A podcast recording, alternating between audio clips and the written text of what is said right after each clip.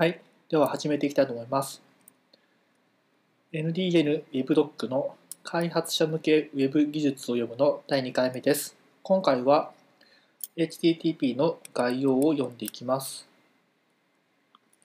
HTTP は HTML 文書などのリソースを取り出すことを可能にするプロトコルです。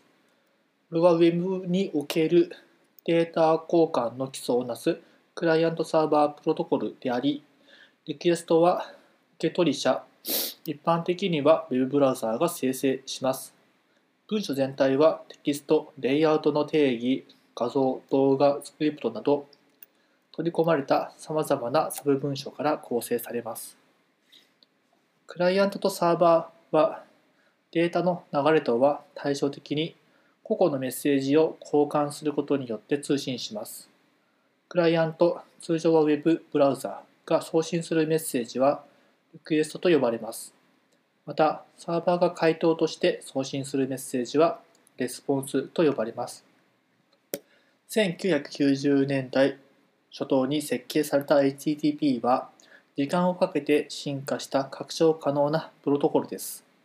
HTTP は TCP または TLS 暗号化された TCP 接続を使用して送信されるアプリケーション層のプロトコルですが、理論上は信頼性のある任意のトランスポート層プロトコルを使用します。HTTP は拡張性があるためハイパーテキスト文書だけでなく画像や動画の取り込みや HTML フォームの入力結果などをクライアントからサーバーへ送信することもできます。また、リクエストに応じて Web ページを更新するために文章の一部を取り込むこともできます。HTTP ベースシステムの構成要素 HTTP はクライアントサーバープロトコルであり、リクエストはユーザーエージェントまた代理のプロキシという一つの実体から送信されます。ほとんどの場合、ユーザーエージェントは Web ブラウザーですが、例えば検索エンジンのインデックスを収集及び保守するために Web をクロールするロボットなど、どれでもクライアントになることができます。個々のリクエストはサーバーに送信され、処理した後にレスポンスと呼ばれる回答を提供します。リクエストとレスポンスの間には、例えばゲートウェイやキャッシュなどの様々な操作を行うまとめてプロキシサーバーと呼ばれるいくつもの実体が存在します。実際はブラウザーとサーバーの間にルーターやモデムなどリクエストを扱うコンピューターがさらに存在します。Web が階層構造で設計されたおかげで、これらはネットワークやトランスポート層の中に隠されています。HTTP はアプリケーション層の最上位に存在します。ネットワークの問題を診断することは重要ですが、HTTP を説明する際に仮想のことはほとんど重要ではありません。クライアント、ユーザーエージェント。ユーザーエージェントはユーザーのために働くツールです。この役割は主に Web ブラウザーが担います。ただし、エンジニアや自身のアプリケーションをデバッグする Web 開発者が使用するプログラムのような例外もあります。ブラウザーは常にリクエストを生成する実態です。サーバーにはなりません。もっともサーバーが生成するメッセージをシミュレートする仕組みが近年追加されましたが、Web ブラウザーを提供するため、ブラウザーはページから HTML 文章を取り込む最初のリクエストを送信します。このファイルを解析して実行するスクリプト、表示するレイアウトの情報 CSS、ページに含まれるサブリソース、通常画像や動画に対応する追加のリクエストを発行します。そして、ブラウザーはこれらのリソースを混ぜ合わせて、完全な文書である Web ページをユーザーに提供します。ブラウザーによって実行されるスクリプトが後の段階でさらにリソースを取り込んで、それに応じてブラウザーが Web ページを更新することがあります。Web ページはハイパーテキスト文書です。これは表示されているテキストの一部が新たな Web ページを取り、Web ページの取り込みを生成される、生成、発生させるリンクであり、ユーザーがユーザーエージェントを導いて Web 内を移動できるということです。ブラウザーはこれらの導きを HTTP リクエストに変換して、さらにユーザーへ明確なレスポンスを返すために HTTP レスポンスを解釈します。Web サーバー通信路の通信路の反対側にはクライアントのリクエストに応じて文書を提供するサーバーがいます。サーバーは実質1台だけのマシンとして見えます。これは実際は複数のサーバーの集合体であるかもしれないためであり、これらは負荷分散、あるいは他のコンピューター、キャッシュ、データベースサーバー、電子商取引サーバーとに問い合わせを行う複雑なひとまとまりのソフトウェアを分け合って、リクエストに応じて全面的または部分的に文章を生成しています。サーバーは1台のマシンである必要性はありませんが、複数のサーバーを同じマシンで運用することができます。HTTP1.1 とホストヘッダーによって同じ IP アドレスを共有できます。プロキシー、Web サーバーと Web ブラウザーの間では多数のコンピューターや端末が HTTP メッセージを中継します。Web スタックは階層構造であるため、これらの処理のほとんどはトランスポート層、ネットワーク層、物理層のいずれかで行われ、HTTP 層から見れば透過的であり、パフォーマンスにかなり影響を与えます。アプリケーション層で行われる処理は通常プロキシと呼ばれます。これらは透過的である場合とそうでない場合、プロキシを通過するときにリクエストを変更する場合があり、様々な機能を実行します。キャッシュ、キャッシュは共用あるいは Web ブラウザーキャッシュのように個人用にできます。フィルタリング、アンチウイルススキャンやペアレンタルコントロールなど、負荷分散、複数のサーバーが別々のリクエストに対応できるようにする。認証、さまざまなリソースへのアクセスを制御する。ログ記録、履歴情報の保管を可能にする。HTTP の基本方針。HTTP はシンプル。HTTP2 で HTTP メッセージをフレーム内にカプセル化することにより複雑さが増したにもかかわらず HTTP は全体的にシンプルで人間が読めるように設計されています。HTTP メッセージは人間が読んで理解することができ開発者によるテストを容易にしています。また初心者に対する複雑さも軽減します。HTTP は拡張可能 HTTP1.0 で導入された HTTP ヘッダーによってプロトコルの拡張や実験が容易になりました。新しい機能であっても、クライアントとサーバーが新たなヘッダーの意味について単純な合意があれば導入できます。HTTP はステートレスであるがセッションレスではない。HTTP はステートレスです。同じコネクション上であっても連続的に実行される2つのリクエスト間に関係性はありません。これは電子商取引のショッピングバスケットなどのようにユーザーが一貫した方法で特定のページと対話したいときに直接問題になります。しかし HTTP の革新がステートレスであっても HTTP クッキーによってステートフルなセッションを実現できます。ヘッダーの拡張性を利用して、ワークフローに HTTP クッキーが追加されれば、それぞれの HTTP リクエストが同じ状況や同じ状態を共有するためにセッションを作成できるようになります。HTTP とコネクション。コネクションはトランスポート層で制御されますので、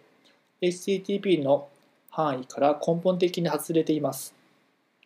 HTTP は仮想のプロトコルがコネクションベースであることに依存はせず、信頼性がある、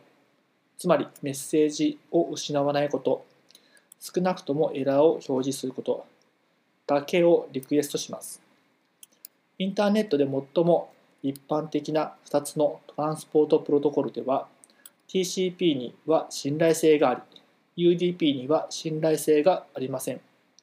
HTTP はすでにコネクションが必要ではないとしても、コネクションベースである TCP 標準に従い依存しています。HTTP1.0 はそれぞれのリクエスト、レスポンスの交換ごとに TCP コネクションを開いていたため、2つの欠点が発生していました。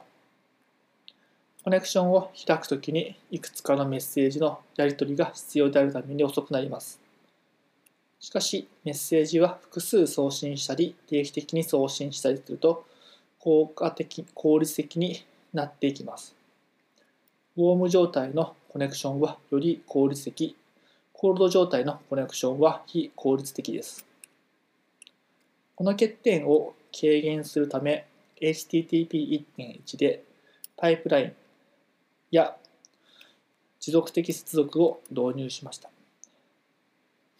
コネクションヘッダーを使用して仮想の TCP コネクションを部分的に制御できます。HTTP2 は一つのコネクションに複数のメッセージを多重化するよう進化しました。コネクションをウォーム状態に保つのに役立ち、効率が向上します。より HTTP に適したトランスポートプロトランスポートプロトコルを設計する実験が進んでいます。例えば Google はより信頼性があり効率的なトランスポート層プロトコルを提供するため UDP 上に構築するクイックの実験を行っています。HTTP が制御できること HTTP の拡張性により時間をかけて Web の制御性や機能性が向上できました。キャッシュや認証の方法は HTTP の創世期から取り扱われてきた機能です。対照的にオリジン制約を緩和する機能は2010年代にようやく追加されました。HTTP で制御できる一般的な機能は以下の通りです。キャッシュ。文章をどのようにキャッシュするかを HTTP で制御できます。サーバーはプロキシやクライアントに対して何をどれだけの間キャッシュするかを指示できます。クライアントは中間のキャッシュプロキシに対して保存されている文章を無視するよう指示できます。オリジン制約の緩和。覗き見や他のプライバシー侵害を避けるため、Web ブラウザーは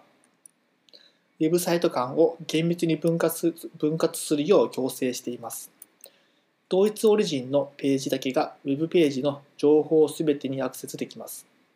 この制約はサーバーにとって負担になりますが、HTTP ヘッダーでサーバーサイドの厳密な分割を緩和できます。これにより、様々なドキュ、様々なドメインを情報源とした情報の寄せ集めの文章を作成できます。しかし、このようにするセキュリティ上の理由があります。認証特定のユーザーしかアクセスできないように保護されたページがあるでしょう。基本的な認証は HTTP が提供しており、www-authenticator などのヘッダーを使用するか、HTTP クッキーを使用した特別なセッションを設定するかします。プロキシとトンネリングサーバーやクライアントがインタラネット内で配置されてい、本当の IP アドレスが他から見えなくなっていることがよくあります。このネットワーク境界を渡るため、HTTP リクエストはプロキシを通過します。すべてのプロキシが HTTP プロキシであるとは限りません。例えば、ソケッツプロトコルはより低い層で動作します。他にも FTP などがそれらのプロキシで処理されることがあります。セッション HTTP クッキーを使用してリクエストとサーバーのセッションを関連できます。これにより HTTP がステートレスプロトコルであるにもかかわらずセッションを作成できます。これは電子商取引のショッピングバスケットだけでなく出力内容にユーザー設定を設定できるサイトでも有用です。HTTP のフロー。クライアントがサーバー、最終目的地のサーバーまたは中間のプロキシと通信したいとき、クライアントは以下の段階を踏みます。TCP コネクションを開く。TCP コネクションは1つまたは複数のリクエストを送信したり、回答を受け取ったりするために使用します。クライアントは新しいコネクションを開く、既存のコネクションを再利用する、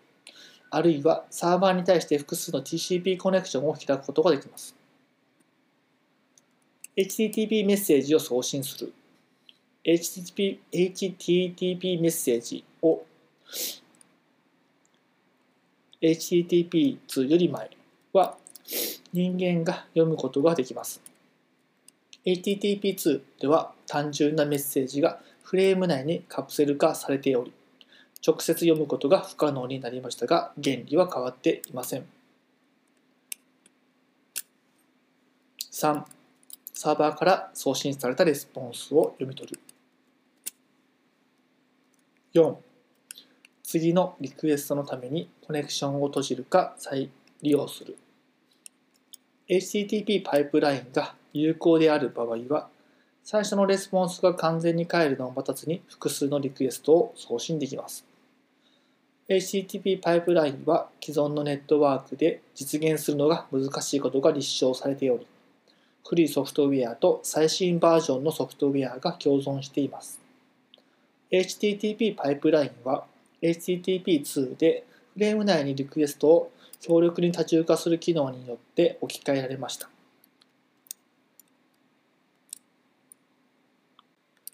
HTTP メッセージ HTTP1.1 以前の HTTP メッセージは人間が読むことができます。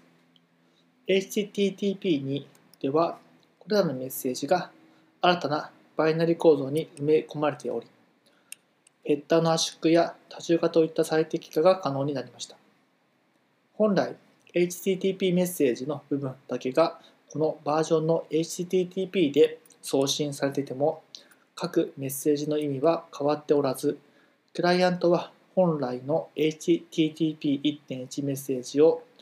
事実上再構成します。したがって HTTP2 メッセージを HTTP1.1 形式で理解することは役に立ちます。HTTP メッセージはリクエストとレスポンスの2種類あり、それぞれ固有の形式になっています。リクエスト、HTTP リクエストの例です。HT リクエストは以下の要素で構成されます。HTTP メソッド通常、クライアントが実行したい操作を定義する GET や POST のような動詞かオプションズやヘッドのような名詞です。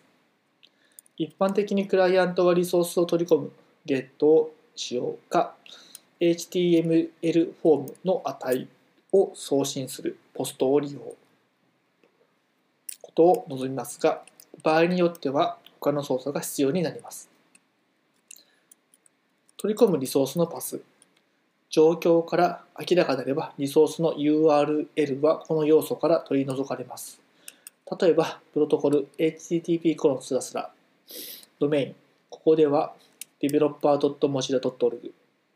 TCP ポート、ここでは80が取り除か取り除かれます。HTTP プロトコルのバージョン、サーバーに追加の情報を与える任意のヘッダー、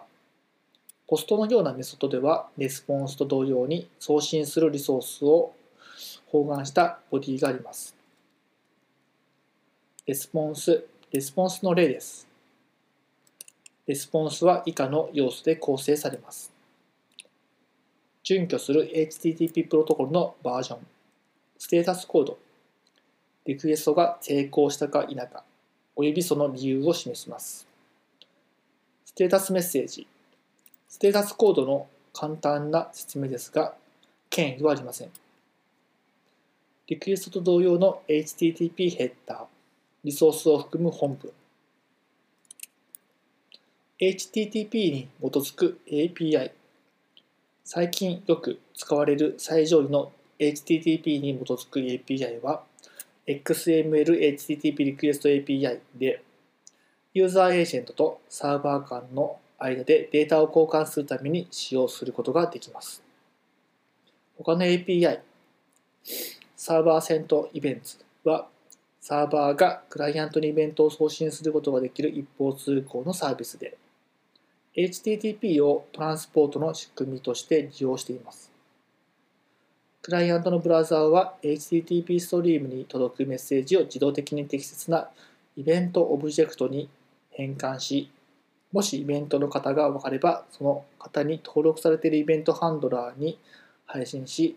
方に対してイベントハンドラーが設定されていない場合は、オンメッセージイベントハンドラーに配信します。まとめ HTTP は容易に使用できる拡張可能なプロトコルです。